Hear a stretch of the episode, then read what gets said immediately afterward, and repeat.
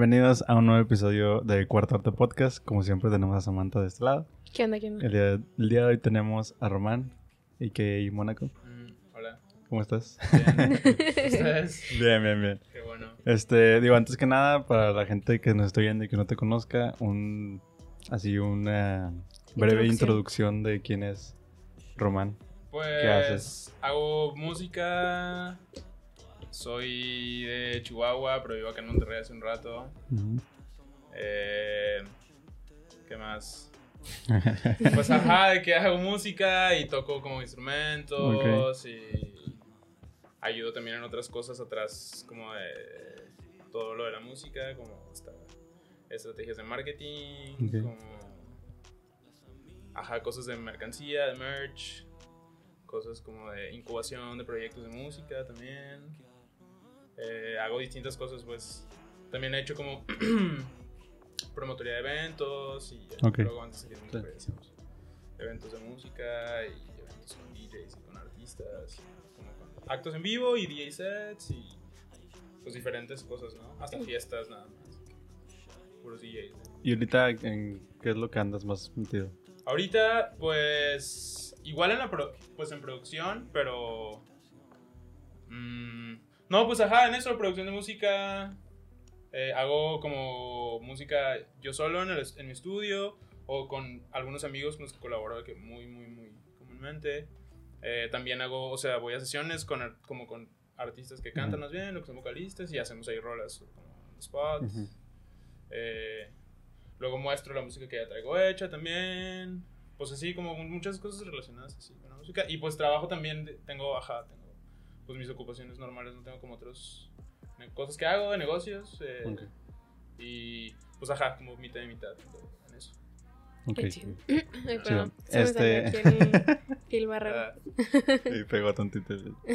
Este, bueno, eh, digo, te, te iba a preguntar así como, o sea, se- yo sabía que eras de aquí, este, digo, nosotros te conocí, bueno, al menos yo te conocí gracias a Mene, ah, este, eh, amiga. y digo, sí tenía yo la idea que eras de aquí, pero luego no sé por qué pensé que ya vivías de que, no sé, en Ciudad de México o algo así. Ajá. Este, no sé si por lo mismo de tu trabajo estés, o sea, estés viajando muy constantemente Yeah. Sí, como que este año empecé a ir, a ir a más seguido a trabajar a Ciudad de México, pero me llevaba así como una semana, dos semanas. o ibas y venías. un mes, ajá. Y ahora me he estado como por periodos más largos allá y... Ajá, pues allá ando de que un poquito más allá que aquí ahora, ¿no? También siempre voy a Chihuahua, voy siempre como una vez al mes. Entonces, pues ando ¿no? en Chihuahua aquí, pero creo que más en Ciudad de México. Ya. Mm. Oye, bueno, este, Otra otra vez. vez. Eh, a mí me, o sea, me llama mucho la atención cuando alguien que viene aquí al podcast y que pues está metido de que en la música y así. ¿cómo, o sea, es algo que siempre te interesó o es algo que te nació como por tu gusto por la música o es algo que siempre quisiste hacer así de que desde chiquito o así? No, sí, o sea, como que desde que estaba, ajá, justo en la mañana estaba pensando, en la mañana estaba viendo, bueno, como me, un documentalito en YouTube, de eso, un como video ensayo, ¿no? De PBS, eh, muy corto, que están hablando de ahí, unas comparaciones de como el arreglo de una pieza de orquesta y estaba, pen- estaba, estaba rec- o sea, pu- pusieron como un ejemplo, una danza húngara, eh, creo que es 5 o 3 o algo así, no me acuerdo bien, pero pues ajá, una danza húngara que así como muy común, que tocábamos en una orquesta infantil en la que yo estaba cuando estaba en primaria. Ok. Entonces, ajá, que como que recordé eso en la mañana y desde ese entonces pues tocaba, en esa orquesta toqué la viola como un par de años y luego toqué como las percusiones, pero pues estaba chiquito, estaba como en tercero, cuarto primaria, o sea, algo así. Entonces desde ese entonces pues estaba ahí con los instrumentos, a lo mejor no produciendo o no haciéndolo pues, pero como entendiendo un poquito más, la, o sea, siempre me gustó Ajá. la música desde chiquito. Eh, mi abuela tocaba el piano, bueno, tocaba el piano y la guitarra y como que siempre nos ha gustado la música. Ok. Y desde que estaba chiquito, pues en la escuela empecé y luego entré al conservatorio como en, ajá, como cuando estaba quinto, sexto y estudié talleres infantiles como de solfeo y guitarra, piano y luego estudié licenciatura en música un rato en el conservatorio de Chihuahua también, como unos dos o tres años, el propedéutico de la licenciatura, ¿no? Porque dura un rato la licenciatura. Mm. En el conservatorio era como nueve años. Entonces la puedes empezar desde que estás como en prepa para adelantar el propedéutico. que son Ok. como cuatro años, ¿no? Ok. Entonces estuve en talleres desde, desde, pues, ajá, desde que estaba más, chiquito y luego hice el propedéutico un rato y luego ya entré a la escuela, estudié, estudié eh, diseño industrial en el TEC y luego hice una maestría y... O sea, pues ya dejé de estudiar, pues, pero siempre, siempre tenía, o sea, siempre he tenido instrumentos alrededor mío en la casa o así, como primero por mi abuela, ¿no? Porque ella tenía cosas y pues las agarraba, su guitarra o los pianos. pues. Y luego empecé a, o sea, empecé a de que pues me empezaron a regalar mis papás, pues ya pedía yo, este, pues una guitarra, ¿no? De Navidad así. Eh, pedía una guitarra, sea, me regalaron una guitarra. Ajá, como que mi mamá nunca entendió, mi, mi mamá me, me regaló también un controlador MIDI, que es como o sea, un piano MIDI, Ujú. que es el que uso todavía actualmente, que tengo, no sé, muchos años con él, me regaló mi mamá y siento como que nunca entendió bien que... ¿Qué era? Ajá, no, no, no, o sea, como que todo en general, ¿no? Pues Ah, ella me compraba las cosas y me entendía y me decía que, órale, huevo, que pues, ajá, un, un bajo eléctrico, va, pues, supongo que... Ajá, ok. Ajá, ajá, o de que ese piano. Me acuerdo que pues me llevaban ahí al, al- Hay una tienda en Texas. Bueno, no, no está en Estados Unidos. pues, en todo Estados Unidos, no, sé- no sé en qué parte. al, pues, al Guitar Center y. Sí. Pues ajá, siempre pues podía elegir una cosa, ¿no? Que- Un pedal primero o cables o electrizador. Dependiendo también, pues ajá, si era mi cumpleaños así, pues Sí. mejor. Pero, pero siempre, siempre, siempre estuve que obteniendo más instrumentos. Ya después que crecí y tenía como mi propio presupuesto, pues igual me volví como cazador ahí de cosas en las tiendas de empeño de Estados Unidos y empecé a comprar, o sea, empecé, compré un saxofón Selmer súper barato en una tienda de empeño en El Paso, Texas. Compré alguna vez un microcore que después vendí. Compré un par de guitarras. Compré un clarinete. Pues así varios instrumentos que pues veía la oportunidad y ni se veía bien que la neta es que no todos fueron buenos deals, ¿no? O sea, que el saxofón ese fue de que una súper buena oferta y lo revendí. eh, pero pues siempre he comprado como cosas y pues ahí las tengo y intento darle. Pues la neta no soy de que súper buen instrumentista, pero toco varias cosas, entonces pues eso... Justo era lo que te iba a preguntar, o sea, que si todos los que comprabas era porque los, los supieras tocar o no. Sí, 100%, ¿Sí? sí, full, full, full. Hasta un tiempo, cuando tenía como unos 20 años, como de los 20 a los 23, tuve un acordeón, un Honor bandera, pues que es como un, un modelo de acordeón Honor de botones, Ujú. que el acordeón de botones es un poquito más complicado que la tecla de sopranos. Sí. Ujú. Son un buen de botones, ¿no? Sí. Y las teclas pues es como si fuera un piano. es Sí. Entonces tuve un acordeón de botones por algunos años y aprendí de que a tocarlo más o menos, o sea, me aprendía canciones pues, ¿no? De que ponía algunas rolas que me gustaban, este, y luego pues veía tutoriales en YouTube, pues como siempre, ¿no? Ahí lo y ya después lo tuve que vender por, tuve que pagar algo alguna vez y lo tuve que vender, o sea, pues un, un, un acordeón está carito, pues, de Sí. que un acordeón de esa marca es, una, es una buena- un buen asset ahí para, en caso de alguna emergencia, pues bueno, ya que lo tuve que vender, creo que tenía que pagar una tarjeta de crédito o algo así, eh, alguna tontería. Y ya, para pagar la tarjeta de vendí. crédito con la que compraste. la- No, no, no, ese acordeón lo compré con cash, me acuerdo. Por eso me salió barato. Pero bueno, ajá, el caso es que siempre estuve. Bueno, no, a la fecha todavía, de que la neta. Pues siempre tengo en la cabeza qué es lo que me quiero comprar. Siguiente, y más o menos ya sé cuánto cuesta, y más o menos sé cuánto tiempo. Ahorita, me- ¿cuál te me quieres comprar? tomar. Justo recientemente acabo de comprar un, un OP1, que es un sintetizador de. Teenage Engineering, así blanco, muy lindo. Que yo tenía ya años viéndolo en YouTube y viendo tutoriales, y un par de amigos tienen. Ya me lo armé, ¿no? Entonces, me tomó un rato, quiero comprar de que una guitarra, quiero, o sea, quiero comprar mi primera guitarra Fender gringa, pues nunca, nunca he tenido una guitarra así. Chale, suena re mal esto, pero nunca he tenido como una guitarra gringa nueva, pues yo así, nunca he tenido una Fender o una Gibson, ya sé que es súper ridículo, pero pues, quisiera, quisiera tener una que ya vaya a ser, que ya vaya a ser mi, mi, mi guitarra Como de uso cajón. un rato, pues de que tengo mi guitarra de uso, que Ujú. me regaló mi mamá, por cierto, que es una súper buena guitarra, pero ajá, pues es una Epiphone ahí que está chida y todo, pero pues quisiera que una Telecaster o una Stratocaster Ujú. o una... ah, pues ajá, a ver lo que se arme, pues quedando ahí en la expectativa. Quiero un Juno, este, ajá, usadito, obvio, eh, quiero... Pues quisiera un Prophet, quiero un preamp para el estudio. Pues si quiero así un buen de cosas, tengo así pues listas, ¿no? En mi cabeza no lo quiero comprar, pero... yeah. Pero pues hay que chambearle para Sí. obtener ese ¿Te, presupuesto. te consideras de que como geek del, o sea, de ese tipo de cosas? No sé, o sea, supongo pues, pero también luego está de hueva decir de que soy geek. de que soy foodie, pues no.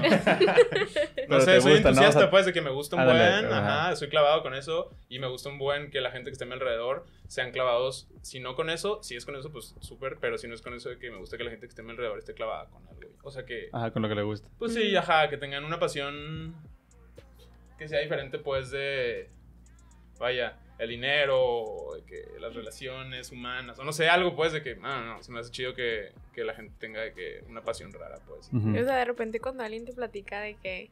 Por si ahorita tú que platicas de que todo lo que te quieres comprar, así Ah. hay gente que te puede decir, no sé, de sobre ropa o algo así. Full. Y a mí Ajá. también me gusta mucho la ropa, ¿no? Sí. Entonces me gusta hablar de ropa o de que, eh, ajá, sí, lo que te guste, pues, de que si te gusta la cámara, los VHS, las consolas, Ajá, pues qué chido, la neta, de que te escucho bien, o sea, si no me interesa, bueno, pues va, de que también me lo doy, pues se me hace que me descortes. de que si algo- A veces es difícil de que prestar atención en algo que no te interesa mucho, pero Ajá, o algo de lo que no sabes.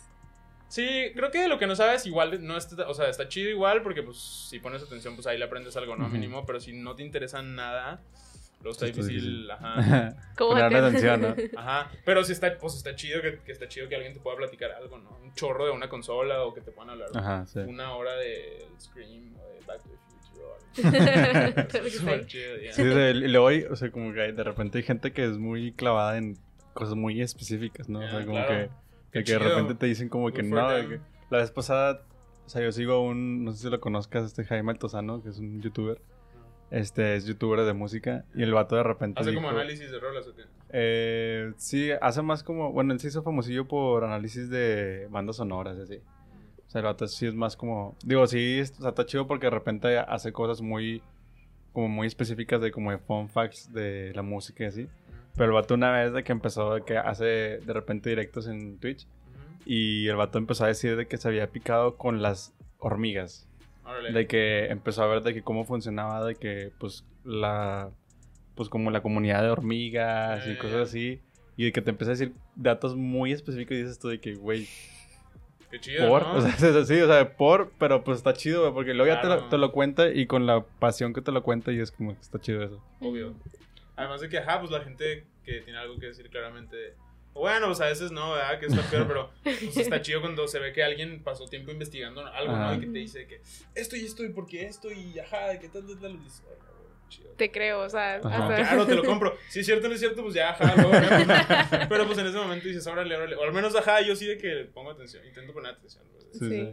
A mí, a mí me pasó la vez pasada que me en TikTok me empezaron a salir un chorro eh, esta chava que, que es de Texas y que es como, no sé cómo se dice, pero Que sal- limpia las casas. no, salva las abejas. Uh, claro, yo, a mí también me sale, sí, sí. Sí, está, o sea, yo Ya, me, no visto, obsesioné con ese... Bueno. Hasta hace poco vi como una noticia de que, que era como medio ahí falsillo, como unas cosas que hacen. Chale. Chale, ni modo, bueno, No, pero, pues, se cancela. que- No, o sea, de que, o sea, me puse a ver de que toda su cuenta, todos los videos que tenía, no tiene muchos, pero, o sea, se me hace impresionante cómo de que, tipo, la morra de que agarra las abejas así y de Sí. que, o sea, y te platica de que, o sea, clearly, o sea, de que ella dice que, obviamente, cuando yo veo a las abejas, de volada se ve que no, no me iban a atacar, entonces por eso las agarré con mi mano y así, yo de que, o sea, que pedo, yo veo una abeja y me vuelvo loca, o sea, de que... Ay, sí, Ajá, o sea, o tipo la morra no usa nada de protección, o sea, está Sí, así. está impresionante. eso. Hay uno que me dio mucha risa que era, o sea, era un, eh, bueno, era un panal porque eran puras abejas juntas eh, como una sombrilla. Entonces, de que ahí dijo que cuando las empezó como que a recoger con sus manos y poni- poniéndolas en el panal, eh, vio que no estaba la reina, la abeja reina. Entonces, de que, de hecho, hasta le hicieron un meme en Twitter, de que, de que dijo algo así como que casualmente traía una abeja reina de que aquí. Claro, sí. Ajá, o sea, de que se la sacó del bolsillo Ajá. literal y luego de que no y casualmente pues, o sea, la traía aquí y ya, y ya como que vio que las abejas sí la aceptaron y ya, o sea, la se quedó ahí la abeja. Pero Mm. luego vi otro video que se me hizo súper loco, o sea, las abejas, o sea, hombres, las echan del panal, no sé si viste ese video. O sea, es, es, se cuenta que en, en el panal, pues las abejas hombres no hacen nada, o sea. Entonces, las, literalmente hay un video donde las están, e- las abejas, las echan, literalmente No, las, pues ya, Lo tienen resuelto las ajá, abejas. las, las echan, literal, era una abeja, sacando a una abeja hombre Ajá. de que así empujándola, literalmente la estaba echando del panal. Y luego se mueren, o sea, porque pues no tienen Ajá, de dónde sí. comer ni nada. Pero se me hizo muy loco, o sea, no sabía que eso pasaba. Y yo, Pero, o sea, bueno, a lo que iba es que me interesó demasiado lo de las abejas Ajá. y, o sea, más que nada por cómo te lo platica ella y de que todo lo que hace para save the bees y que no sé qué. Ujú. Y sí, o sea, digo, todo el mundo sabe que pues a las abejas, o sea, las tienes que salvar porque pues son parte importante de, de todo lo que tenemos nosotros para vivir, ¿verdad? Pero, no sé, o sea, se me hizo, o sea, se me hace chido cuando te platican algo que les apasiona o que les interesa tanto que hasta hace que te interese a ti, o sea, que ajá, yo de sí. que, ala, no manches, o sea, sí, hay que salvar las abejas. Así que, A oh, huevo. Me une, Sí, no, la mato. hay que salvarlas. Este, bueno, fíjate, fíjate que ahorita que estabas contando de que estabas en el, en el conservatorio, ¿verdad? Este, digo, se me hizo interesante porque nunca había escuchado a alguien que estuviera en un conservatorio. O sea, justamente este chavo, este Jaime que te digo, que es el youtuber que te digo, este, él estuvo en un conservatorio y en... Claro. eh, en, en... Bueno, él en España, creo. Bueno, él es español, va, pero no sé dónde estuvo. Total, este... Digo, también él le tira mucho al conservatorio por muchas razones, pero... Sí, pues a la academia en general. ¿no? Ajá. Y, y digo, se me hizo interesante eso de que estuviste desde chiquito, o sea, porque nunca sabía bien cómo funciona un conservatorio, no sé si podrías aquí explicarnos. Pues ajá, igual y no soy la persona más indicada porque no, o sea, no estoy como tan instruido al respecto. Puedo platicar como mi experiencia. Ajá, sí, sí. Que, pues es de que, norm- o sea, ajá, es una escuela de música normalito, la neta. O sea, en particular, justo estaba hablando el otro día de esto, eh, el conservatorio en Chihuahua está construido donde era una parada de tren. Entonces, pues todo como el edificio es como una parada de tren y en la parte de atrás hay como un de tren. O bueno, había quizás, pero está, está muy lindo porque pues está, en una parada. Está Ujú. adapta- está adaptado como eso. Y ahí, cuando yo iba, no sé qué formato sea ahora ni sé qué formato sea en otros conservatorios, el tema, mm, pero había clases como de talleres que podías elegir un instrumento, en- de- llevar el taller instrumento y creo que eran dos sesiones a la semana, como dos o tres horas. Ah, podías llevar, si estás, si eres, si eres de que un niño, podías entrar como a, ciclo infantil o taller infantil le llamaban. Y yo me acuerdo que iba a clases de solfeo, o sea, iba como todos los días, creo, o cuatro, cinco. Qué hueva. O sea, iba todos los días en la tarde. Ah, y un día, o sea, dos días tomaba clase de solfeo, otro día tomaba clase de coro y otros dos días tomaba clase de instrumento y otros, otro día de otro instrumento extra, creo, así era, ¿no? Como el ciclo infantil. Eso lo hice un rato y luego ya solo tomé, tomaba... Fue cuando empecé a comprar cosas y compré un saxofón y empecé a tomar unos talleres de saxofón y de clarinete y luego me clavé como un rato con esas cosas, como con los pitos, o sea, ese tipo, los ah, eh, clarinetes y saxofones y como Ujú, sí. corno francés, corno francés. Eh, y estuve un rato, pues, ajá, tomando talleres nada más y luego ya entré a, la licenciatura. Entonces, pues, ajá, yo estuve más o menos como en todos los formatos que había en ese conservatorio. Pues, eso, ajá, no quiere decir que haya sido mucho, ¿no? Sí, pero solo pues pasé un rato ahí y siempre, casi siempre estuve tomando, tomando clases. Y, pues nada, era como pues ah, yo creo que en todos lados ha de ser igual, ajá, pues como hay gente diversa, pero todos como muy clavados con... Pero a ti te tocó de que, o sea, de chiquito, ¿no? O sea, no te Sí. tocó mucho de que... O sea, lo que tengo que tener la duda porque siento como que es de esos tipos de lugares donde hay de repente mucha gente como muy culta de que... de la música como que Pues sí, o sataniza sea- cosas así que a la demás gente le gusta normalmente. Pues ajá, lo que pasa es que le, le pasa, te, te pasa como lo que le vaya a pasar al youtuber este que me comentas, Ujú. ¿no? que terminas odiando la academia o terminas amando la academia. También está raro porque, no sé, luego aquí en México como que trabajar y vivir de, de, de eso, como de la música culta, eh, pues es complicado, ¿no? Es, es complicado en general, yo creo que en México vivir como de las expresiones artísticas o vivir Sí. del arte. Eh, entonces, vivir de tocar un instrumento, de ser de que profesional de un instrumento, pues está dificilón. No sé, igual y no, yo no, o sea, no tengo mucha experiencia Sí. Es lo que yo, ve, yo veía como desde afuera, como la gente que iba conmigo y que ya estaba muy avanzados y que hacían como dirección, un poquito de dirección de orquesta, tocaban, obviamente, o sea, pues el trabajo principal. El trabajo principal del, del instrumentista, la neta, y desafortunadamente es lo que le llaman el hueso, ¿no? Que es de que tocar música en bodas, o tocar en sesiones, o tocar de que en cosas que pues no te gusta tanto, pero pues, Ujú. ahí estás, ¿no? Lo haces por, Ujú. pues por el varo. Eh, entonces, pues de la banda que iba conmigo y yo veía, pues todos eran hueseros, que pues es algo que, no, ajá, no sé, no, no se me hace tan chido a mí. O bueno, no me gustó tanto hacerlo, pues, de que lo hice, o hasta quizá en parte lo sigo haciendo, pero sí, no se me hace tan, no, no me gusta tanto. Y pues hacían un buen eso, el hueso y trabajar en orquestas, ¿no? Principalmente el hueso y trabajar en la orquesta. Y dar clases particulares, y dar clases Sí. en el conservatorio, y dar clases en la universidad, y dar clases en el carro, o sea que, ajá, yo los veía y decía que, O sea, es como que anclarte siempre a estar como que. mano, estar ahí. así completamente. Lo cual no digo que esté mal, solo pues ajá, a lo mejor para mí no, no era tan... Sí. Sí, pues cada, No, tuyo. cada quien. Y además, ajá, siempre la presión de mi papá específicamente, o sea, de la casa. No, no, o sea, que... Sí me, o sea, sí me dicen de que no, sí, chido, o sea, sí, ve al- al- a la clase de la guitarra, ¿no? Y lo que quieras. Pero ya, este... Pues ajá, cuando estaba creciendo más, sí me dijo de que no, pues, o sea, de que ya encuéntrale lo que sí vas a hacer, o sea, de que tienes que ir a la escuela, mi papá era abogado, entonces siempre me decía, o sea, ajá, que no, no, no, la escuela, la escuela. Entonces, pues ajá, me salí del concert y dejé eso en pausa porque pues me dediqué a la escuela full, ¿no? Un rato, la neta es que me, o sea, cuando entré a la escuela y cuando iba como a la mitad, fue que empecé como a clavarme mucho, mucho con la producción de música que en el formato en el que la hago ahora, más o menos, no en el género, pero como en el formato de producción. Empecé a producir eh, música en un programa que se llama Reason y en el GarageBand de que traen así las Macs de, de, ¿De serie?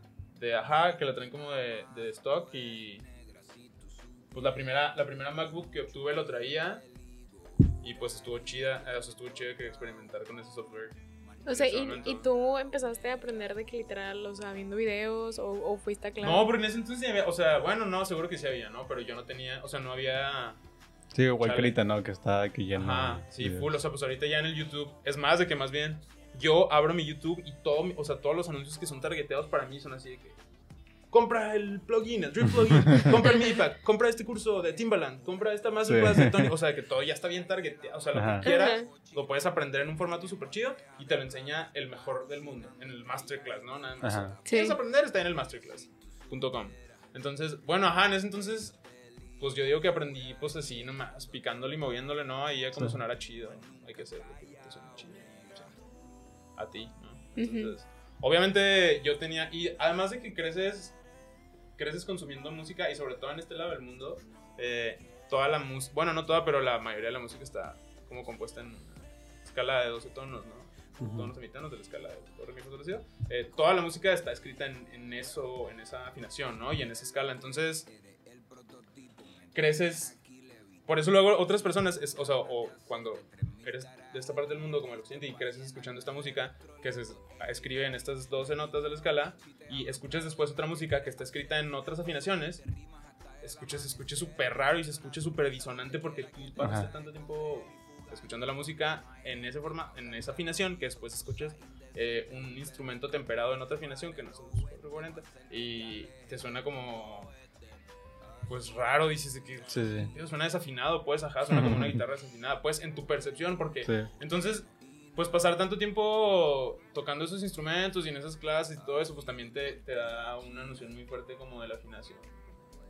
Sí, o sea, eso te facilitó como que aprender a producir, me imagino. Full, sí, completamente, pues es- ajá, que a eso iba con todo este choro, más bien de que, pues yo ya tenía una Ajá, noción sí. más o menos, o sea, a fin de cuentas, el Reason y el GarageBand o cualquiera, Ujú. pues es un piano, ¿no? Y yo ya sabía tocar el piano más o menos, no soy muy bueno, ni era muy bueno en ese entonces, ni creo que vaya a ser muy bueno tocando el piano, eh, pero pues lo tocaba, ¿no? Y tenía una noción de cómo era y lo entendía Ajá. perfectamente y había pasado horas familiarizado con un piano, entonces cuando vi que en la compu le ponías un piano y le conectabas el otro piano externo, que era el controlador MIDI, ese que me compró mi mamá cuando tenía como 2 o 3 años, eh, pues ya era un piano que conectabas en la compu y en la compu había otros 150 pianos súper tripeados, ¿no? Que nomás le picabas una tecla y sonaba. Me acuerdo que el Reason tenía un VST verde que se llamaba Virus o algo así.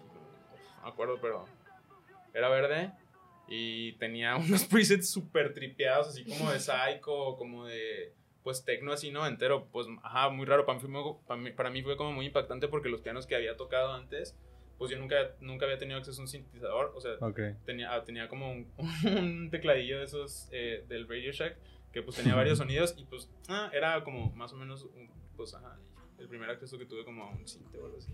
Entonces ya cuando los, los pude usar en la compu fue pues sí, fue como Ajá, cuando, sí, sí. cuando ves que puedes ver videos en la computadora o que puedes bajar cosas. Fue como el- mi primer acercamiento a eso, pues fue como muy impactante para mí. Y pues desde ahí ya siempre picándole y picándole y picándole y aprendiéndole a ese software. Y luego pues ajá, le aprendí a otro, empecé a jalar con el GarageBand y luego empecé a trabajar con el... El otro día me encontré porque en ese controlador que me compró mi mamá, que aún tengo, eh, que siempre uso, eh, venía un demo del Ableton Live, creo que no me acuerdo qué versión, quizá la 6 o 7, algo así. Entonces desde ese entonces, eh, ese programa es el que uso ahorita para producir, el Live, y desde ese entonces lo empecé a usar, o sea, ajá, lo empecé como a aprender. No, fue, no era, al principio no era como muy appealing para mí, no sé, si la interfaz era muy distinta al Reason y al GarageBand. Eh, entonces, pues, ajá, pues lo empecé a usar también y le aprendí y ahí me quedé ya. Creo que como que todos los, los estos softwares que les llaman DAW, Ujú. eh, Digital Audio Workstation son súper similares, ¿no? O sea, he visto como mis amigos trabajan en Logic, trabajo un poco yo en Pro Tools. No soy tan bueno por Pro Tools, que sé ser mejor, pero pues a fin de cuentas es una interfaz súper similar Sí. a la de Ableton, ¿no? Y hasta también es muy similar a los programas de edición de video y de edición de audio. Entonces, Sí, pues todo es más o menos similar, ¿no? Ya cuando pasa lo mismo que lo que les decía, como con tocar el piano, como con estar familiarizado con una, una escala, eh, pues es algo que ya más o menos conoces, ¿no? Cuando ves un programa nuevo, hasta del el, el Photoshop o el, o el Illustrator, que luego utilizas otros como el GIMP o así, que son distintos, pero son la misma cosa de vectores, pues ya te es familiar más o menos el lenguaje, la interfaz. Entonces buscas la, buscas la manera. Siempre, siempre he sido muy de, de buscar ahí a la manera de usarle. En la computadora, pues, porque tuve com- computadora cuando, desde que estábamos como muy morro y siempre estuve ahí picando, o sea, intentando averiguar. Sí, sí. O sea, eres muy fácil de entenderle al, al programa y así. Pues, ajá, quién sabe si ajá, a lo mejor y no tan bueno, pero pues me interesa y estoy ahí de que, hasta que lo logro, ¿no? Ujú. O sea, yo creo que fue como que a pura prueba y error, o sea, Sí. ya. Sí, digo, justo ahorita que mencionas eso de, de que los softwares su- suelen ser muy parecidos. Ya. Ahorita yo me estoy, digo, yo hago producción también Ajá. y eh, me ¿Y estaba pasando de FL Ajá. y me pasé al live. ¿Y qué tal? Y al principio, pues medio batallé porque pues tiene cosas distintas, pero pues, no sé, a la semana ya me acostumbré. Por lo mismo que dices tú, o sea, porque hay muchas cosas que son iguales, Claro. este, que son muy parecidas, a lo mejor una que otra cosa, pues que son herramientas distintas. Simón. Pero pues sí, o sea, ya está todo muy de que hecho de como que algo muy general y a cada quien le pone sus extras, ¿no? Lo mismo pasa con, también con los de video, o sea, me acuerdo también de que, o sea, por ejemplo, una que se me quedó bien grabada es el de que control V o comando V en la Mac, de que es para cortar en todos los programas de video, es esa, o sea, no, no, no cambia y eso está bien porque les ayuda también a ellos de que si te quieres pasar no batalles y te regresas al otro. o sea, Claro. y creo que por eso lo hacen, quiero pensar yo. No, y sé. porque pues también de que es más intuitivo si la gente ya aprendió a hacerlo así, sí. pues ya es. Y luego, ah, bueno, a mí me surge la duda, este, ¿por qué empezaste, o sea, por qué el gusto por querer empezar a producir? O sea, si fue por mera curiosidad o hubo algo que te encendió por ahí el, el gusto. Eh, yo creo que por. Pues como que cuando, cuando te gusta así la música o como te dedicas a eso, lo haces profesionalmente. Como. Ajá, hay gente que. No, ajá, no sé bien si estas divisiones que voy a decir o esas como siempre sean así como lo, lo correcto. Así es lo que yo creo, ¿no? Pero cuando. Luego cuando topas gente que toca algún instrumento, que es muy bueno, muy buen pilero de sesión o de bodas o lo que sea, pues bueno, hay banda que hace este como eh, interpretación en vivo, como perform, este y hay gente que le gusta como escribir este, las Ujú. rolas, como que tiene facilidad de palabra, como que escribe bonito, como que tiene buena selección de palabras, hay gente que le gusta estar enfrente en el stage o atrás en el stage o enfrente en la sesión o atrás en la sesión y como que mi tuve tuve como algunos grupos y, hice como mi música como electrónica en vivo durante un rato. Y he tocado en vivo con algunos amigos que hacen música como proyectos que, que hemos incubado. Eh, y está chido y todo como y durante un buen de, de tiempo estuve haciendo como un chorro de DJ sets aquí en Monterrey y salía mucho y este pero no me gusta tanto tanto como eso el stage no está chido y todo está como padre el rush y la experiencia y tal pero siento que yo brillo mucho más en el estudio, ¿no? Y ajá, mayormente solo. Pues que sí, igual sí me gusta trabajar en sesiones con otros artistas, pero ah, prefiero prefiero trabajar yo solo o prefiero trabajar con personas con las que ya estoy súper cómodo trabajando, ¿no? Y que no son tantas y, y es, su- es, bueno, al menos en mi caso ha sido difícil eh, generar ese vínculo. eh, Muy confianza, ¿no? Ajá, de- y sí, de confianza sobre todo, y, o sea, tiene que haber obviamente confianza y como una amistad y tal, y como una relación chida, pero es muy importante como el, work, o sea, como el, el, el workflow que sea Mm, como ok, sí. similar y que, pues, que ya te entiendas el proceso y seas rápido sobre todo, que puedas optimizar el tiempo de la sesión, que puedas hacer el producto rápido. Y Sí. luego, eh, o sea, ¿cómo fue tu primer acercamiento con alguien, o sea, de que para producir? O sea, de, digo, me imagino que, digo, después de todo el tiempo en el que estuviste aprendiendo, Ya. ya que le empezaste a producir a artistas o a incluso, no sé, amigos tuyos o así, Ajá. ¿cómo fue ese primer acercamiento? Eh, cuando empecé a hacer la música en la computadora, eh, empecé, a- empecé haciendo como un. Pues era como un trip hop. No me acuerdo exactamente en qué año fue. Y luego yo a veces exagero las fechas porque no me acuerdo. No, hace tantos años, pero. No me acuerdo bien, pero me acuerdo que fue en el año que sacó su primer disco un productor y cantante que se llama JJ Johansson, creo que es noruego. Eh, y era como un trip hop así. Pues sí, como un trip, ajá, como una reinterpretación del trip hop, o, ah, quién sabe, no sé, pues así, una, una Ujú. que fue como mi reacercamiento al trip hop y me clavé mucho con ese güey y empecé a hacer como ese trip hop, ¿no? Cuando, ah, quién sabe qué tipo de música era. Pero empecé haciendo eso y luego eh, me clavé mucho como con esta música electrónica, como con el bass, eh, como future bass, Sí, eh, mm, y empecé a hacer esa música. Empecé a hacer como ah, primero empecé a hacer así como edits de música disco, me gustaba mucho el disco. Eh, me clavé mucho con un DJ productor que se llama Dimitri from Paris y empecé a hacer así como disco electroso, como edits, edits de disco y luego pues ya lo me dio muy me dio muy rápido eso y empecé a hacer como pues esto como future bass que fue cuando cuando empecé a juntarme con con mis homies que están como ahora, bueno, igual y no todos, pero como cuando se empezó a formar el crew de Finés aquí en Monterrey, hace un rato, yo creo como en el 2015, ¿no? 2014, o, bueno, no me acuerdo, al principio, o bueno, ajá, lo que yo recuerdo al principio eran como unas fiestas, como de, ajá, justo como de música de disco, que se llamaban ah, Summer Camps y pues eran unas fiestas que se organizaban ahí en el crew, organizaba este Chicos un amigo.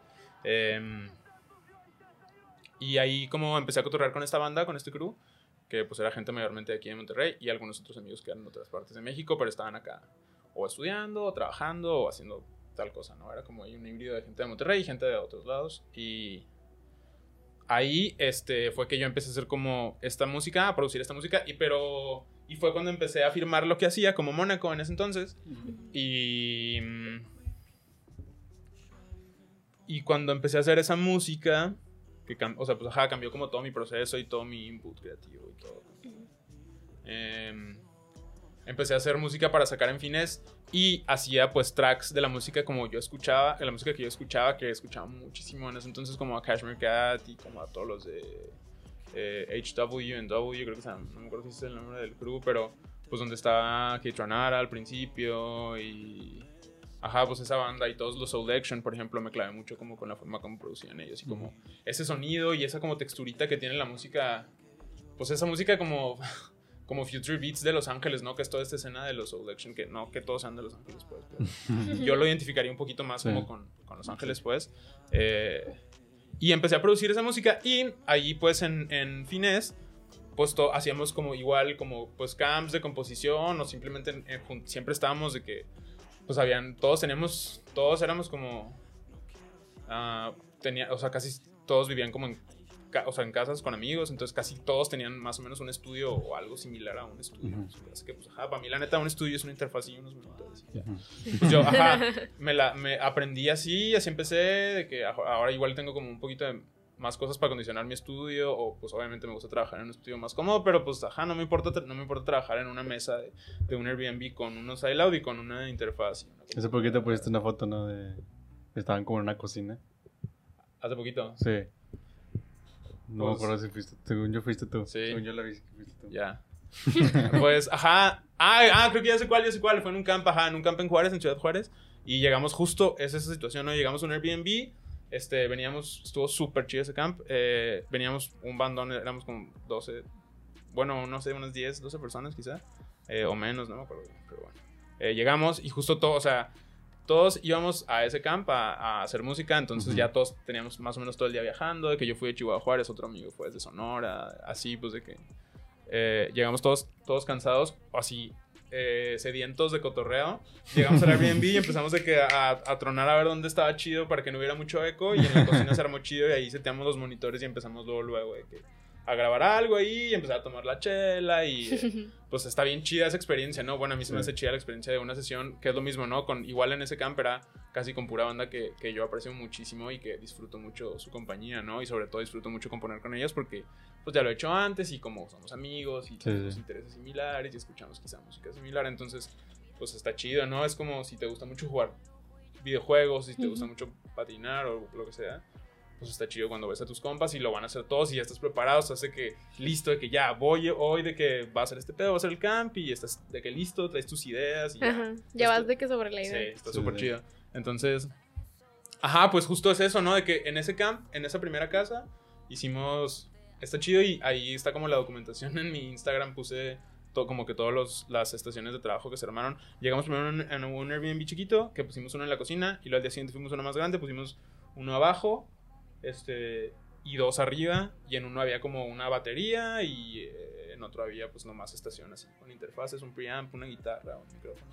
Y pues nada, se arma ahí donde sea, pues, de que es, ajá, es lo mismo. Entonces, en ese entonces, pues nos reuníamos así, igual de que todos teníamos home studio, todos teníamos de que una mesa en un cuarto con unos pinches KRK o unos, unos Yamaha los que tienen todos y una, una Scarlett o pues ajá, una interfaz acá y o algo así. Y, y ah, pues ahí hacer las rolas, ¿no? Hacer rolas entre todos, sacar un demo y todos empezar a... Pues está chido cuando sacas un demo y, y sobre todo está chido cuando estás con alguien que sabes que es como un muy buen contrabajista o de que alguien que es muy bueno para hacer basslines o alguien que es muy bueno para hacer diseño de sonido o alguien que es muy bueno para hacer arrangement y sacas ahí y le dices que "Uy, por favor métele mano, ¿no? De que meterle unos pianos o métele que algo de voz o pues no sé. Entonces, en ese momento que se hacía mucha mm, se hacía mucha rola ahí eh, y a fin de cuentas rola de cotorreo, ¿no? Casi nada de eso salía y, y algunas cosas sí, pues, pero pero estar, hacia- estar siempre haciendo ideas nuevas es como estar entrenando, ¿no? Si eres, este, igual se escucha medio, medio jog, este, como razonamiento, pero pues la gente que entrena para andar en bicicleta o nadar o así, pues hacen, ¿no? Eso hacen al día de que nada, Sí, algunas sí. horas o no sé cómo lo hagan, pero supongo y pues hacer rolas para nosotros o para mí es como eso, ¿no? Pues hacer el ejercicio y volverte mejor y explorar más cosas y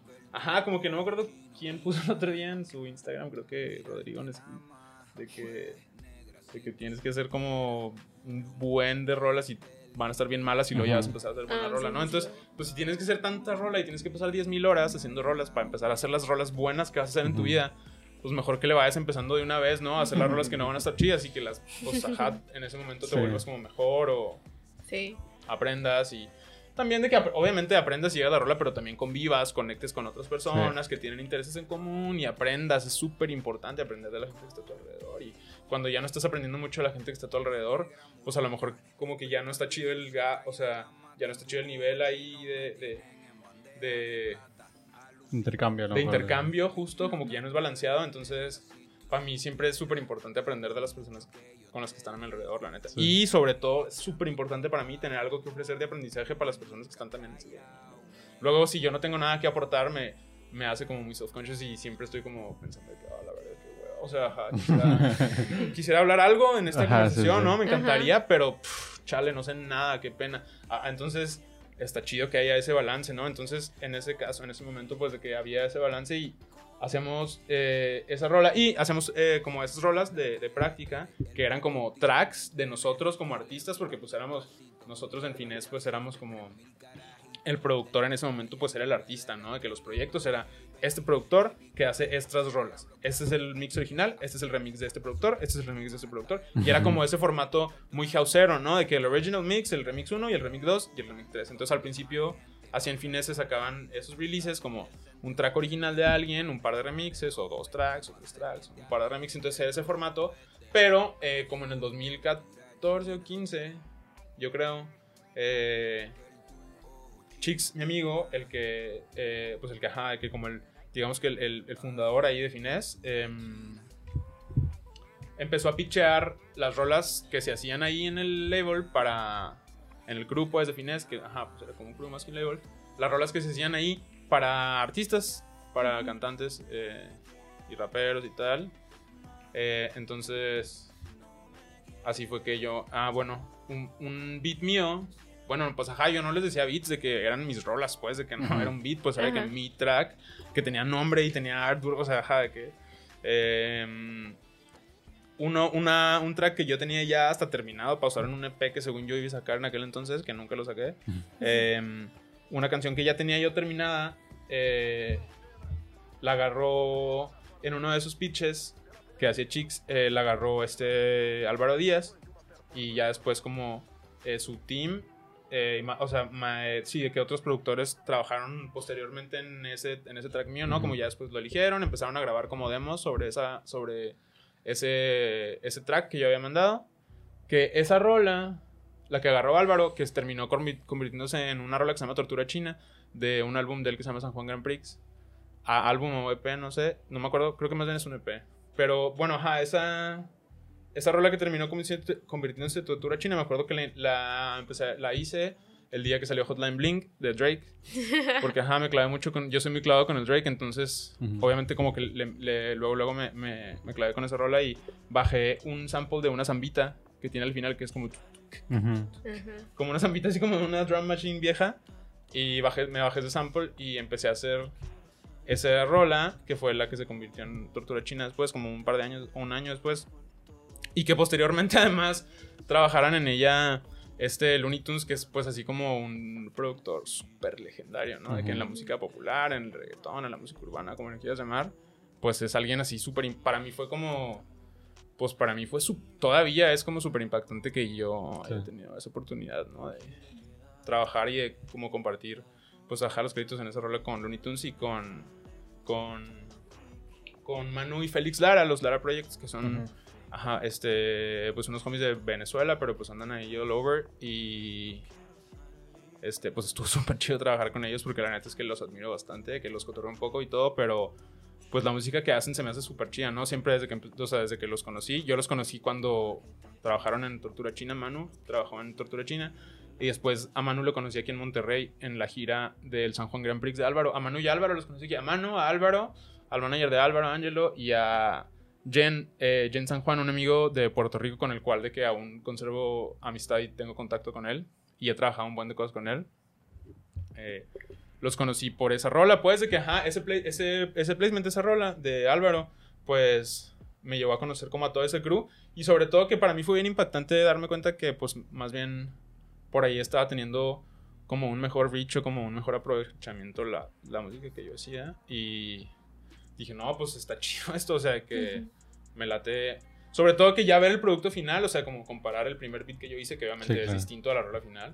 Ajá, bueno, eh, tiene la misma progresión, tiene la misma armonía, tiene las mismas melodías, pero pues cambia mucho, ¿no? De que la rola, la rola final, que es lo que pasa siempre, ¿no? Del demo a la rola final, pues cambia un buen, entran más instrumentistas que son mejores para hacer las cosas que tú haces, ¿no? Siempre está chido de que hacer tú una progresión, pues como que están dentro de mis posibilidades, digamos, y luego que alguna persona que yo conozco que es muy bueno haga como una rearmonización de esa progresión, es como, pff, o sea, ajá, es como que tú dibujas un círculo y, y un palito y ya que una persona lo borra y hace que todo el dibujo, ¿no? Pues, eso justo pasó con esa rola y yo me di cuenta como de ese proceso y pues estuvo chido, fue, ajá, fue como una experiencia muy enriquecedora para mí y sobre todo que cambió completamente y más o menos que lo hizo, ¿no? O sea, pues yo cuando pasó eso dije que, órale, pues a lo mejor y no está tan difícil de que, pues hacer lo que yo quería hacer, o sea, que sí hacer música en lugar de estar haciendo estos pinches trabajos que odio, eh, o estar, que igual estuvo chido estar en la escuela, la neta, pues ajá, que aprendí un montón de cosas que, pues ajá, básicamente me, me,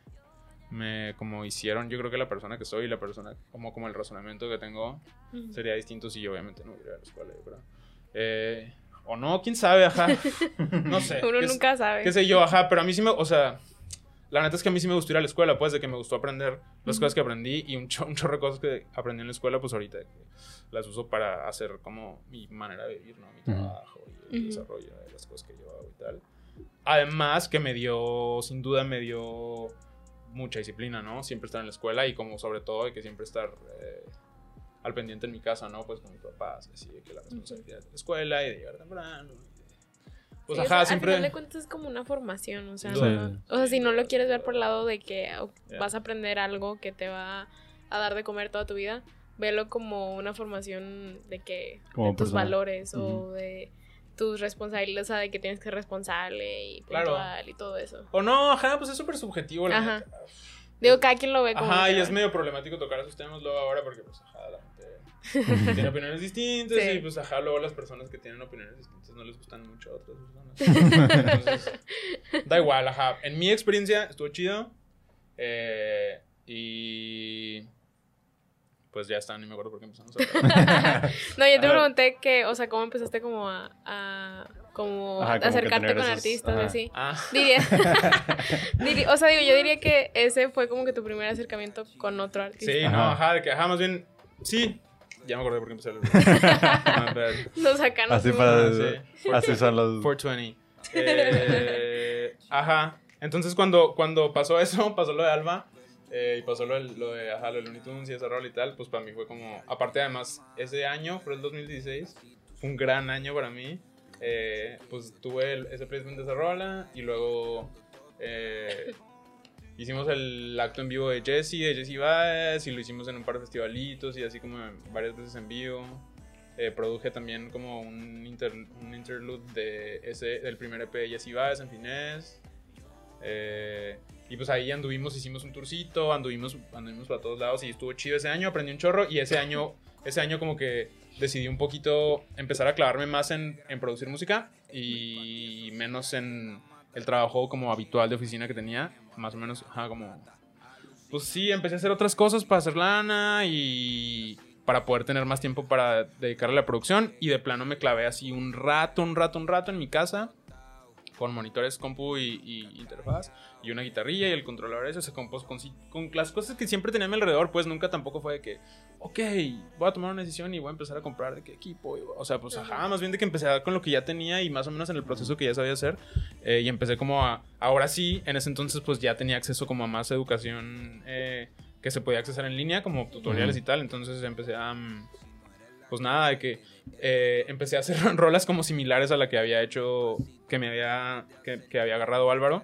Y empecé a hacer un buen, un buen, un buen, ya como de beats, menos rola y como más beat, porque el formato que ya hacía como de rola, pues era más complicadito, ¿no? Que era como rola de Future, como con un intro de un minuto o algo así, sin batería ni nada, como algo súper tripeado, y luego un drop, y luego de que un solo de sintetizador o alguna cosa así, y luego, ajá, un solo como con unas voces como las que hacía Kashmir Cat, que metía como una capela, un sampler y luego así como hacía como un solo con, o sea, ajá, pues era más, más curradito todo y eh, entonces empecé a hacer beats más sencillos de ave ave, ¿no? O sea, que intro de 15 segundos, intro de 4 o 8 compases. Sí, para que alguien se pueda montar sobre Sí, ajá, ajá, y sobre todo yo entendí que siempre cuando haces música para, para una persona que canta para un cantante o un rapero, como le quieras decir, eh, tienes que tomar en cuenta que quiere brillar. Él o ella quiere brillar en la rola. Entonces tú tienes que hacer una rola para que brille el que canta, ¿no? Pues, o sea, está raro acomodar un beat con un solo de sintetizador, ¿no? Porque pues nadie quiere, menos el cantante no quiere escuchar de que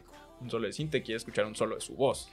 Entonces, pues hay que hacer un espacio y hay que hacer como, hay que tener en cuenta eso, que pues hay que tener, hay que dejar el espacio para que esté la voz de la persona que va a cantar y sobre todo, mm, yo me acuerdo mucho que fue muy impactante la primera vez que vi una entrevista de 40, que es como, eh, 40 se llama, o es como su stage name de Noah Sheviv, que es el productor de Drake, que pues ha trabajado con él como desde el Ujú. principio, ¿no? Desde- creo que desde el Comeback Season, que es el primer mixtape que yo, según, según yo hizo Drake, pues desde ese entonces jala con él y él como que a esta escena de música de, de Canadá, de Toronto en específico, se le como atribuye mucho este R&B como underwater le llaman, ¿no? Así como filtrado, como si estuviera abajo del agua que es este método que usa 40 como que siempre con Drake. O no siempre, bueno, ajá. Es como un, un método que es, ajá, como, como tumbar, frecu- o sea, cortar frecuencias, que son las mismas frecuencias que están en los vocales de. Drake. Que un buen de gente nada más, este, le llama como ponerle un, un filtro, ¿no? Un, un filtro low pass, un low pass filter. Y pues ya suena como filtradito. Y ese es el famoso como como Underwater. RB, pues es nada más música filtrada, ¿no? Es ese mismo RB, pero filtrado con un low pass.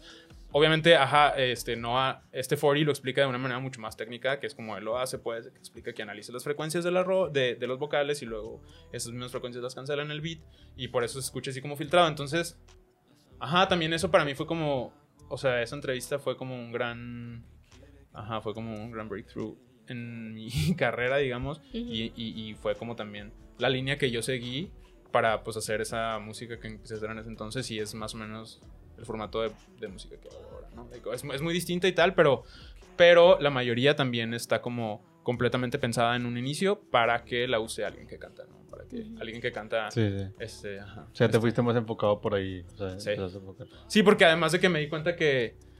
Ajá, o sea, pues si, si eres como un productor que quiere ser un productor que hace acto en vivo y turea y este. O sea, está. Ajá, no sé, está complicado y no me llamó tanto la atención. Y Ujú. luego así como. Pues esos, esos, o sea, como que tu figura aspiracional, si quería hacer eso, era como, no sé, Skrillex o. que está chido, ¿no? O sea, Skrillex es de que mi ídolo, mi ídolo hasta el momento todavía, pero. Pues ajá, no me gustaba tanto ese formato, como. Como que ya dijiste que, que estaba, a ti te gusta más estar como que detrás de, Sí, no en el completamente. Igual ahí como en Finés y en esa época, pues tocaba mucho también como dejé de, de, de- de trabajar como en lo que hacía como más formalmente. Empecé también a hacer muchos DJ sets aquí en Monterrey. Fui como residente de un club de aquí que se llama Casa Morelos, todavía, todavía que funciona, pero pues en aquel entonces cuando yo tocaba era súper distinto, ¿no? Hacemos muchas fiestas ahí como... O sea, me acuerdo que una vez hicimos ahí a Tranada y a Fuete Guillete en una misma noche en Casa Morelos, en el como 2017, maybe, no me acuerdo. Ujú. Tranada en Casa Morelos, Keitran- Mm. O sea... Y yo me acuerdo que yo le abría que nada, ¿no? Ahí en Casa. Entonces, pues hacía un chorro ese, ese DJ set y ese formato de hacer dinero haciendo DJ sets. Y la neta es que no me gustó nada porque te tratan, o sea, está bien, o sea, no hay. Pues sí, no sé, como que siento que nadie lo, a nadie le importa en realidad, que no se aprecia chido, no hay una buena manera de como showcasear tu arte o. O sea, como demostrar tu producto que haces. Sí que hay, pues, ¿no? Pero, pues la neta, cuando es un set y vas a un club a tocar, estás trabajando para gente borracha, básicamente. Sí. O sea, tienes que, que satisfacer a, Sí, a un claro. crowd de gente que está borracha o en alguna otra sustancia. Entonces, qué súper flojerísima, qué pereza tener que lidiar con gente borracha o tener que complacer a gente borracha o tener que básicamente estar en el mismo espacio porque donde está la gente borracha que siempre hay un desastre, siempre es un trip para que te paguen, siempre es todo súper informal, siempre te tratan re mal, de que siempre es así como, no, pues sí, ahí es güey, el DJ, ahí de que... Ponte esta o Sí, así. ajá, de que no, a ver, quiero poner mi celular o así, de que siempre, siempre cuando, cuando tocas así como en clubs así, usualmente tienes que estar ahí lidiando con la banda que está borracha, con el gerente y casi siempre con los socios del antro, que usualmente son como 5 o 6, y andan ahí siempre y todos quieren de que su voluntad y todos quieren decir qué música poner, entonces de que es un, ajá, la neta fue una, una, fue una super hueva esa experiencia. Digo, ay, que estuvo chido y aprendí todo, pero también estuvo súper chido que aprendí que eso era exactamente lo que que no no quería hacer, ajá, exactamente. Ajá. Entonces dije que no, no, no, de que ya, o sea, hasta la fecha de que igual está chido, pues se disfruta, ¿no? Hacer un DJ set y que ver ahí a la banda y cotorrear. Y está chido, pues, de que me gusta hacerlo, pero definitivamente no O por sea, no dinero. de que de y por vida. definitivamente no de que for a living, o sea, no, pues no, no se me hizo chido. Entonces, pues, ajá, me clavé full en hacer las rolas y pues ahí sigo, ¿no? La neta, de que haciendo un buen de música eh, en el tiempo que puedo, pues de que quisiera tener más tiempo, pero pues luego cuando haces arte hay que tener presupuesto de otros lados para estar fondeando esas cosas, ¿no? Hacer arte siempre es caro y la neta es que hacer arte siempre ha sido para los niños ricos, o sea, por eso existe la figura del mecenas, ¿no? Que era como la persona que fondeaba al artista para que pudiera hacer de que eh, la pintura al fresco en la iglesia. eh, y pues se le daba lana, ¿no? Para que comiera, porque pues tenía que comer el artista y tenía que hacer su obra. Entonces, pues siempre hay que tener, siempre hay que tener ahí la lana para comer y sobre todo, pues la lana para estar comprando equipo y estar comprando plugins y estar comprando computadora y estar viajando y estar de Y sobrevivir, aparte. y además sobreviviendo y además ahorrando y además invirtiendo y además de que apoyando a tu familia si es posible, pues está difícil, ¿no? De que la neta, pues obviamente me gustaría, me encantaría despertarme y empezar de que así en la mañana, despertarme en la mañana y empezar a tocar el piano, empezar a estudiar, de que estudiar guitarra o estudiar piano, de que así estudiar las escalas, o sea, aunque sea lo básico, ¿no? De que escalas y progresiones rápidas y eh, leer y tomar café y luego empezar a... pro- O sea, pues ajá, me encantaría tener esa vida que tiene Lenny Kravitz, quizá, ¿no? Pero... pues sí, ahora en este momento de mi vida me toca que pues más bien hacer todo, pues, porque eh, entonces, ajá, pues no le puedo dedicar tanto tiempo como quisiera. Y si le dedicara todo el tiempo que yo quisiera dedicarle, sería muchísimo mejor y tendría que dar muchísimo más material y tal. Pero bueno, está chido también de que disfruto, disfruto el momento en el que estoy de mi vida y de mi carrera. Entonces, pues ajá, todo bien de que allá ando igual de que clavado en, en hacer tracks y ah, pues ajá, de que ahora últimamente, es- eso es como último año y medio, dos, he trabajado mucho este formato de, de ir a la sesión con el artista a un estudio o a un hotel o a un Airbnb y pues ahí mostrarle beats y empezar a draftear algo o, o empezar de que una rola de cero y hacer. Ujú. Justo ahorita te iba a preguntar eso, o sea, ¿cómo manejas tú las sesiones con el artista? Generalmente dejas que el artista te diga más o menos lo que quieres o tú empiezas como que enseñándole tu trabajo o cómo lo manejas. Pues... ah, perdón. No, no pasa Es nada. el- que para la gente que nos está escuchando, es el sonido de es una topo chica. de la topo. de la topo chico. Eh, primero, para mí, bueno, ajá, pues no sé, para todos supongo que es importante, pues primero ahí platicar un poquito con la persona, ¿no? Que ahí, Ajá. pues vibrar un poquito a ver qué tal, de que sí te cae chido. Luego cuando no te cae chido, o cuando tiene cosas que te molestan mucho, dices, chale, pero bueno, también está bueno saberlo desde el principio, ¿no? Ajá. saber upfront si te la vas a pasar mal o si te la vas a pasar bien ahí. Usualmente te la pasas bien, ¿no? Pero a mí me gusta primero de que, ajá, platicar un poquito, ver qué hacen. Obviamente, casi siempre, no, no, yo diría que siempre que tengo una sesión con alguien, o sea, con una sesión que, que, que me buquean, tengo como, ajá, un, un muy buen amigo que también es de que una persona que me apoya muchísimo. eh, eh, que como me, él me buquea la sesión y ya me dice que no, pues mira, eh, hasta es este artista, de que tópalo a ver si te late y luego ya me dice sí. Y luego ya él me, Ah, como ok. me agenda la sesión con el artista y ya yo voy la, la continúo, ¿no? Entonces siempre que, que voy a una de esas sesiones, muchas también yo las conecto, ¿no? Con artistas que yo topo y que yo veo y que digo, órale, pues está esta persona, ¿no? Mm. Ya yo la gestiono. Eh, pero siempre pues investigo un poquito del artista, escucho de que lo último que ha sacado, me meto a su Instagram, a su Twitter, a ver qué veo por ahí, de que pues ajá, de que pues, siempre te puedes dar como una idea, aunque no sea muy clara y a lo mejor sea un vicio medio extraño. Eh, pues ajá, mínimo te das una idea de que, órale, pues no sé, de ahí va esta persona, ¿no? Entonces... Eh, llego y cotorreo un poquito y ajá, de que les pido que me muestren al- algo que hayan hecho que les lata mucho, de que... Y me gusta muchísimo escuchar demos o de que, que me muestren sesiones que tienen, no todos tienen su sesión, ¿no? Porque pues no todos producen, pero se me hace súper chido que me muestren una sesión y ver yo de que en la sesión qué es lo que hacen, cómo lo hacen, de que me- se me hace súper chido eso y a- además de que es algo muy íntimo, ¿no? Pues de que yo no le muestro mi sesión a la banda, usualmente ni menos paso de que mis sesiones a, a-. Digo, a veces lo tienes que hacer, no, eventualmente lo haces. Pero pues, ajá, gente con la que no tienes confianza, pues. Entonces, es como un vínculo.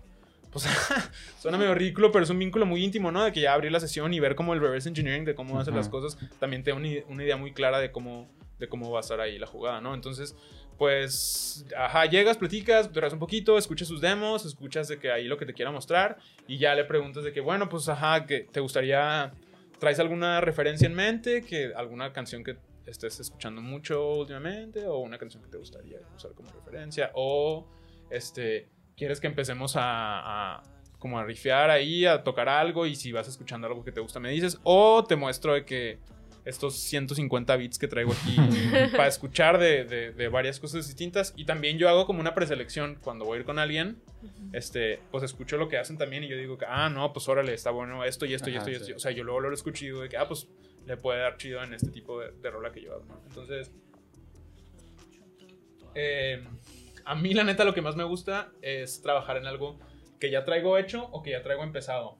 Porque eh, no es tan sencillo para mí de que sacar un arreglo rápido en una sesión, de que para Sí. alguien, o sea, que hacer un arreglo rápido, de que una progresión que destaque mucho o que sea como... O a lo mejor sí, quién sabe, yo también soy muy, muy exigente conmigo mismo y muchas cosas de las que hago, les- o sea, cuando las estoy haciendo y estoy con alguien más, digo de que, mames, qué vergüenza, suena horrible esto y luego la otra persona te dice que, güey, no mames. y tú de Sí, que claro, no, claro. está horrible, o sea, de que son dos acordes, de que literalmente es de que un acorde y luego de que el sostenido de ese mismo acorde, sea, una progresión súper simple y de que una, una batería de que muy chafa atrás y... Y bueno, pues de que a, veces eso es lo que busca la persona o a veces es lo que, lo que le late. Ajá. Pero eso me hace sentir muy inseguro en, el- en ese momento. Entonces prefiero que yo traer las rolas que ya tengo, o sea, que son mis demos y que he escuchado un buen de veces y que creo que le pueden quedar chido y ya pues se los muestro, ¿no? Entonces, eh, pues nada, que eh, hacemos ese, ese proceso de a ver cómo va a estar la jugada y ya pues de ahí, de ahí, de, de ahí parte ya como el resto de la sesión, ¿no? Si te dice que no, no, no, vamos a empezar algo de cero, de que, ajá, de que Y tú ching. Sí, no, no, no, está chido, está chido. Y además de que, pues, eh, está chido porque como no me siento tan, tan cómodo en ese formato, pues también de que me obliga también a salir de Sí, mi sí, zona de claro. confort y, y, pues de que a mejorar en eso, porque pues hay que, hay que hacerle a todo, ¿no? En la sesión hay que saberle, pues, hay que saberle a todo y hay que buscarle la manera de, de hacer el jale estás ahí, ¿no? Entonces, pues ya de ahí parte más o menos, pues el resto de la sesión, ¿no? Ya si quieres hacer algo, pues ya lo que hago para hacer algo desde cero es empezar a sacar como primero como escuchar la referencia o, o que me diga de que no, pues algo tristezón o de que se me antoja algo como eso, esto, ya escucharlo y ya ver, por ejemplo, si va a ser como una tonalidad menor o mayor y empezar a sacar así como una progresión. Igual te digo, no soy tan bueno, pero empiezo a sacar así como una progresión como en un pianito, después de que, ah, órale, eso está chido, lo dejo lupeado de que 8 y 6 compases y luego de que ya le agrego otra capita de esa misma progresión, pero como con un VST o como con un sintetizador para que le dé como texturita y luego hago una, una línea de bajo simple, usualmente dos o tres notas muy sencillita, y luego hago, hago como un arreglo rápido de batería, ¿no? Eh, y esos 8 o 16 compases, pues ya se pueden usar para empezar a escribir algo, ¿no? Entonces ya haces eso, están de que las, los miembros del equipo de, de la sesión están satisfechos como con ese loop, y ya lo dejo un ratito, o sea, que lo dejo un ratito para empezar a trabajar como en un hook o en un corito con la persona que está ahí, ¿no? Entonces ya se deja ahí un ratito, yo lo dejo, empezamos a trabajar como en un coro, hay gente que es súper rapidísima para sacar los coros, hay gente que no es tan rápida, depende, ¿no? Pues con todo es distinto, pero pues se dejan esos 16 compases o 8 compases y luego se empieza a escribir el hookcito del coro y luego pues ajá, de que gra- grabo el coro a veces y le empiezo a dar como una estructura muy simple a la rola, ¿no? De que, bueno, pues ya está el intro, el coro o el hook y luego eh, un, eh, un espacio para un verso, que también pues usualmente son 8 y 6 compases, también pues varían, ¿no? No es que esa estructura tenga que ser, pero es muy común que yo empiece a hacerlo así como, ¿no? Eh, Un intro, este, el espacio del coro, el espacio del verso 1 y luego como un, un- un- break o como espacio sin, ajá, como un cambio pues, y luego otra vez el coro. Y luego el verso 2, o de que el verso 2 y luego el coro, y luego un outro. O, ajá, también ahí lo vas adaptando, ¿no? Pero pues así es cuando, cuando se empieza desde cero y cuando no, cuando ya les gusta un beat de los que traigo seleccionados especialmente para ellos porque ya los analicé ya los estoqué ya sé más o menos lo que les puede quedar chido, ya pues lo eligen y lo abro, abro la sesión y igual el mismo proceso, dejo corriendo los 16 compases de la parte de la rola que tenga de que percusión, bajo y armonía y a lo mejor algo de melodía o sin melodía para que la persona haga la melodía para el coro y pues ahí se queda un ratito pues lo escriben, están ahí en su celular, en el Instagram y luego en las notas, o algunos escriben con su compu para de que abrir ahí el diccionario, los sinónimos, o pues, todos tienen ahí su método, ¿no? Algunos Sí. escriben en así a mano, en la libreta, muy románticos. Eh, sí, pues es diferente, está súper chido de que Sí, sí. pues estar ahí con la banda y ver cómo trabajan, ¿no? Eh, pues es súper diferente y ajá, luego es como. Luego es como. Pues ajá, como cualquier cosa de trabajo que haces, ¿no? Que vas con alguien más y aprendes como de su proceso. Pues la neta está está súper chido tener sesiones con, con, con personas que yo admiro porque yo estoy así de que deseoso de aprender cuál es su proceso, ¿no? Y ver cómo lo hacen y de que ver qué les puedo aprender y ver qué les puedo copiar y pues nada, está chido de que ya cuando haces, empiezas algo y ya cuando está como listo para que el, el artista, el rapero o el cantante haga lo suyo, pues está chido estar ahí viendo cómo lo hacen y tal. Y pues igual, te grabas el coro, lo dejas ahí corriendo, lo escuchas entre toda la banda, el rapero le graba un voice note y se lo manda ahí a su amigo, a su novia o así, le dan ahí el feedback inmediato. Eh, se define el coro y luego pues ya se empieza a definir los, los, los versos o... No, también hay veces en algunas sesiones que nomás se arma un coro y está muy bueno el cotorreo, entonces pues ya nadie ni quiere escribir nada porque todos queremos estar de que abrazándonos porque hace rato que no lo veías o que está fumando y cotorreando o tomando la chela, entonces, ajá, de que te salga la línea. Eh, pero pues está más chido sí hacer la rola, ¿no? En irte, a mí me gusta mucho, a veces no se puede, pero eh, eh, irte de la sesión ya con un, con un demo, pues con un bouncito Mm. que tengas ya de la rola ya con su, con su coro, ya con su versito 1, ya con su versito 2. Y pues bueno, para estarlo escuchando ya en el carro, en el celular. eh, Luego ahí la, la banda de la sesión siempre quiere su bounce inmediatamente saliendo de la sesión. A mí no me gusta pasar bounces luego, luego porque me gusta que ya escucharlos en la casa y escucharlos como en monitores y en audífonos y en el carro y así ya. Cambiarle un poquito antes de enviarlo porque pues luego está muy rough o muy feo y, y ese bounce se termina pasando un chorro de gente y ya lo escuchan y a mí me da vergüenza que escuchen un bounce así que con un bajo todo tronado. así. Me gusta primero darles una manita de gato y luego ya pues ya lo mandas y pues usualmente después de eso ya hay otra sesión posterior para Como finiquitar. pues ajá, de que a lo mejor ya la escucharon todos y ya todos dicen de que no, a ver, de este verso le voy a cambiar esto, le quiero cambiar esto el coro, le quiero agregar esto acá, le quiero agregar Como esto para acá. pulir Me grabé, ajá, exactamente, y ya se hace otra sesión, se vuelven a grabar cosas y ya después pues es pura postproducción así por WhatsApp o por ahí me has hecho por Instagram de que no, pues ahí te va este, ahí te van los stems, ahí te va este bounce, de que eh, ahí te van estas notas y pues ahí ya poco a poco como cualquier proyecto, ¿no? A veces más Ujú. complicado, a veces más fácil, pero lo vas afinando poco a poco y pues ya el resultado final es ese pre-save swipe up para, para el siguiente sencillo de Tal. ajá, De X. alguien. Oye, y una duda, digo, ya nada más para, para, para ir cerrando de- ahí ese tema. Ah. Este, por ejemplo, ahorita dices todo ese proceso. ¿Con quién? Digo, bueno, también mencionaste lo de que cuando llegaste a hacer el- la canción o la base de la canción de este Álvaro y todo esto. Ajá. Este, ¿con qué otros artistas has dicho si tú como, igual que como dijiste ahorita de que, wow, que llegué aquí, o sea, a lo mejor y no supiste ni cómo, o a lo mejor sí, pero que de No, sí repente... Sí, pero, pero que de repente topas, o sea, como que de repente te quedas de que te paras y dices de que, wow. Eh, No, pues un buen de banda. O sea, no sé. Los primeros. Eh, estuvo muy chido trabajar, trabajar con el Alba. Después trabajé con otro homie de Puerto Rico que se llama Edgar Emilio. Estuvo chido trabajar con él. Este, trabajé cosas con el Jesse, con Jesse Vázquez, que estuvo súper chido también. Eh, he trabajado cosas con. eh, estuve trabajando unos temas para como un release que va a tener próximamente Ramsés Enciclopedia. Estuvo chido trabajar también con ese güey. He trabajado también cosas. Pues ha estado súper chido trabajar y la neta crecer como con el Mene, ¿no? Eh. Ahorita que lo mencionaban, Mene es de que un gran amigo mío, este. Luis lo quiero un buen y me gusta un buen trabajar con ese güey. Igual tenemos buena química para trabajar, ¿no? Tenemos un buen de demos ahí empezados, tenemos un chorro de roles en la mitad. Y igual de que me reúno, me reúno con él y luego, luego de que se hace algo ahí rápido, Ujú. ¿no? Este, estuvo súper chido trabajar con él, estuvo súper chido de que conocer y trabajar con, el, con Rodrigo, en Squeak, de que al principio se me hace que un artista súper interesante ese güey, la neta. Es que lo admiro bastante y igual es un buen amigo mío de que lo aprecio bastante y aprecio bastante. que igual poder aprender de ese güey, ¿no? Ha estado chido de que trabajar con, con Abel, con Absa, con Dieguito, Dromedarios Mágicos, con el Eddie, estuvimos trabajando algunas cosas en ese camp. Con este Ed Maverick, eh, que también es gran amigo mío, ha estado súper chido trabajar eh, cosas con eh, Regina Noah Sainz. He estado trabajando como varios, varias como proyectos para ella este año. Y ha estado chido trabajar con ella, que conecté súper chido con ella para trabajar. eh. disfruto un buen hacer música con, con un amigo de, que es de Denver, pero vive aquí en Monterrey desde un rato, que se llama Sam Wildcats, con el hecho de que un buen de música, ¿no? Y siempre como estoy intentando tener sesiones seguido con él, porque pues me entiendo súper chido con ese güey, ¿no? Para trabajar, que trabajamos rápido, este, y bueno, de que también, o sea, ajá, está súper chido trabajar con él. Eh, ¿Con quién más he trabajado? Eh, me gusta mucho trabajar con unos amigos de República Dominicana, con Diego Raposo y Jonás.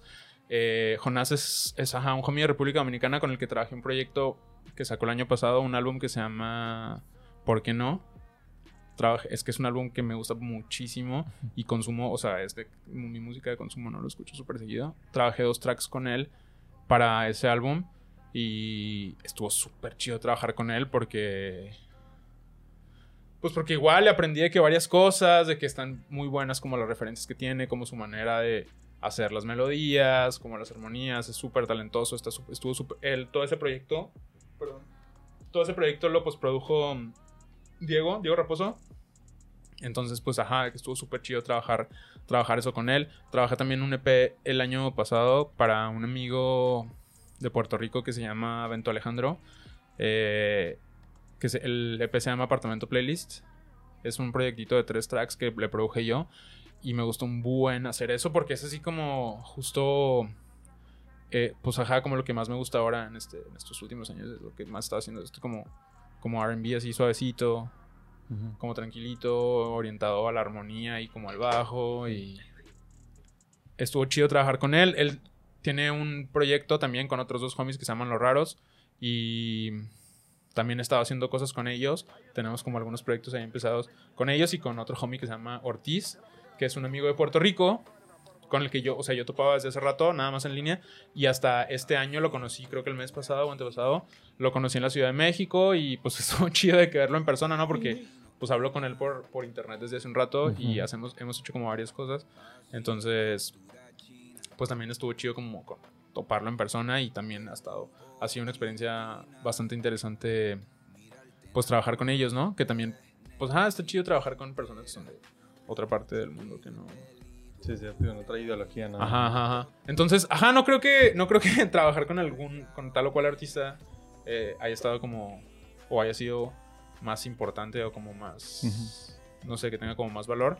Esta, ha estado chido todo, la neta, ha estado chido trabajar con, con toda la gente que he conocido. O sea, he tenido muy pocas malas experiencias, la neta, y más bien de que al contrario he conocido gente súper interesante y he conocido amigos que son de que, pues amigos con los que tengo como vínculos súper especiales y pues los he conocido por ese medio, ¿no? Y también el hecho de compartir eso, compartir esa pasión de lo que hablábamos al principio y como compartir, pues, ajá, ese, gusto por algo en específico.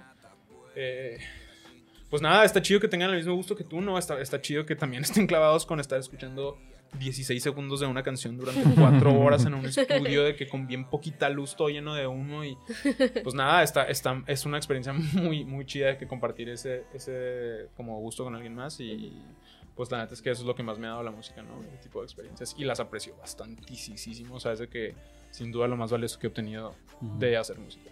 Es como cuando encuentras a, a alguien que le gusta como que lo mismo que a ti, o sea, ya sea la- una misma serie o una misma, un Full. tipo de música, de que, güey, no mames, a mí también me gusta, o sea, de volada hay como que una conexión instantánea. Sí. Claro.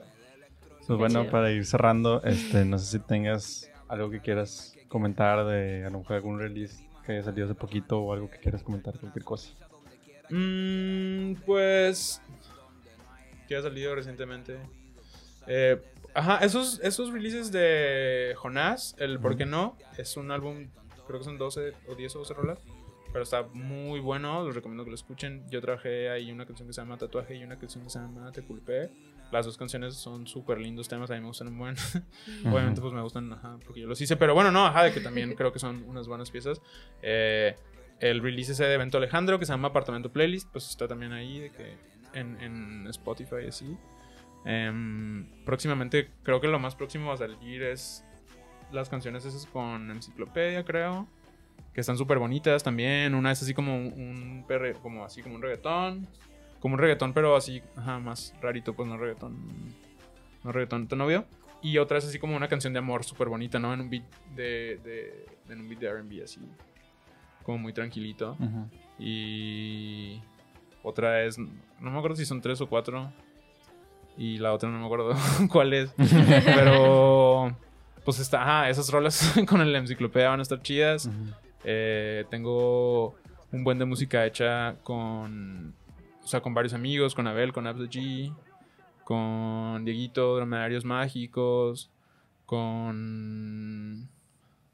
Uy, tengo unos tracks con un amigo que... mm, Bueno, con varios homies que hicimos en, que, que hicimos en un camp. Eh, uno de ellos es Ajá Abs G, el que habla ahorita, un amigo de Chihuahua. Eh, y Noah, Noah Sainz.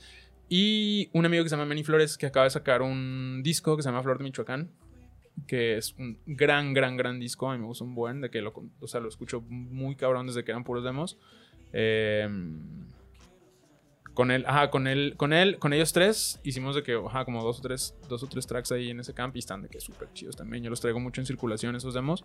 Eh, y pues quién sabe, no sé, ajá, de que luego así es con la música que haces, haces una canción que te emociona un buen y... mm, pues nada, sale como hasta dos años después. después, ya cuando sale, ya dices que ah, ya no me acordaba de este Pero, pero, pues ajá, de que la neta me emociona un buen escuchar la música que hago, que, que, que he hecho en el último año. Creo que sin duda es de que la mejor música que he hecho en toda mi vida. Eh, tampoco es que sea tan buena, pues, de que me gusta, pues, y me satisface. Y creo que, bueno, no, no creo, estoy de que convencido que lo importante es que me satisfaga a mí primero que, que a los demás. Y además de que ese es el objetivo, ¿no? De que el objetivo es también que pues, me que esté disfrutando el proceso. Sí, claro. Y que yo crea que es una buena pieza, pues, de que, sobre todo, que, cumpla mi criterio de, de que esté bueno el track.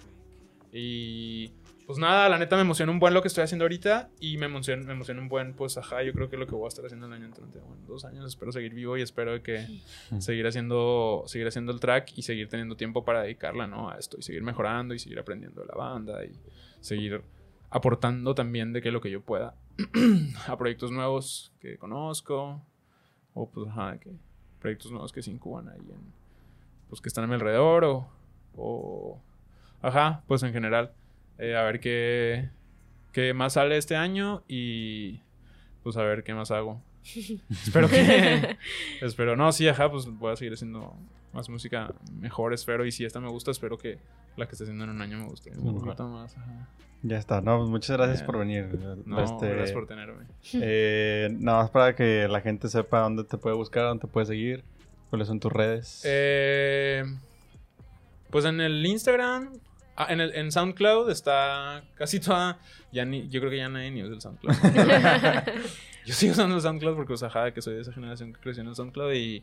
Y bueno, no que creció, pues, pero de que empecé ahí publicando la música y así. Entonces en mi SoundCloud está un buen de la música que. que si no toda, ajá, la mayoría de la música que he hecho. También hay un playlist en Spotify que pues está como en mi cuenta personal de Spotify, no lo voy a poder pasar por aquí. Eh, no, pues ajá, eso va a estar difícil, pero... En, ¿La playlist está pública? Eh, creo que sí, no, no, me acuerdo. Pero bueno, en mi SoundCloud está ahí todo y... O, ajá, y están de que los, los otros enlaces. En Instagram estoy como by Monaco, B-Y-M-O-N V-C-O, la V es como una O, pero una buena idea hace años de eso, pero ese es mi Instagram, by Mónaco, y mi SoundCloud es Mónaco nada más, creo, así, soundcloud.com de Mónaco, y... Pues ajá, no, ajá, pues es lo que hay ahí para publicar. Si le pones también Mónaco en Spotify, pues salen algunas cosas, eh, pues salen algunas cosas que están públicas y están como con mi, con mi, pues ajá, como yo como artista acreditado justo ahí en, el título de la rola. Entonces, pues sí, ahí, ahí ando, de que si quieren escuchar si quieren escuchar este la música que hago, ahí está. Está muy fácil, bueno, ajá, que es súper fácil encontrar lo que sea en línea, ¿no? sí. El nombre de la persona que sea y ya te sale que el panel ese de Google con las últimas canciones que sacaste y el Instagram y el Twitter y Entonces, ajá, pues hoy en día todo el mundo puede encontrar. Sí, fácil. Si te interesa algo, lo encuentras facilito, ajá si quieres escuchar mi música, gracias.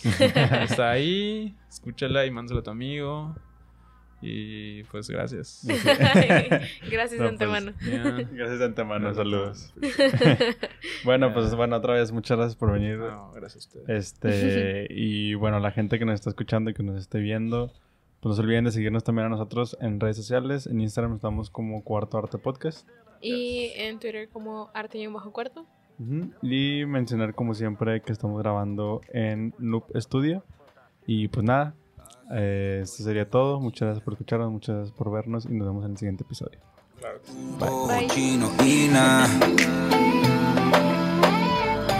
Ha sido tortura china.